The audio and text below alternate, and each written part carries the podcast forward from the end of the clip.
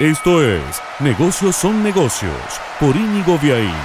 Presenta Pinta Libre, una nueva manera de salir.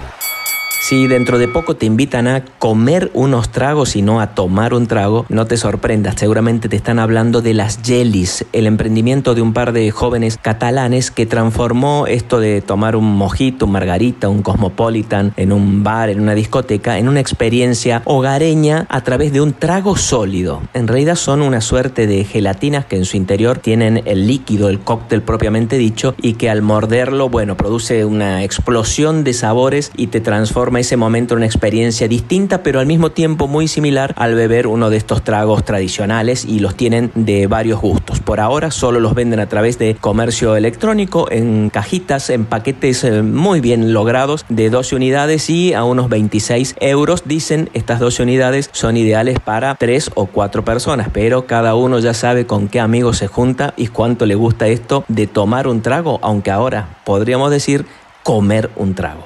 Presentó Negocios son negocios Pinta Libre. Suscríbete en pintalibreapp.es.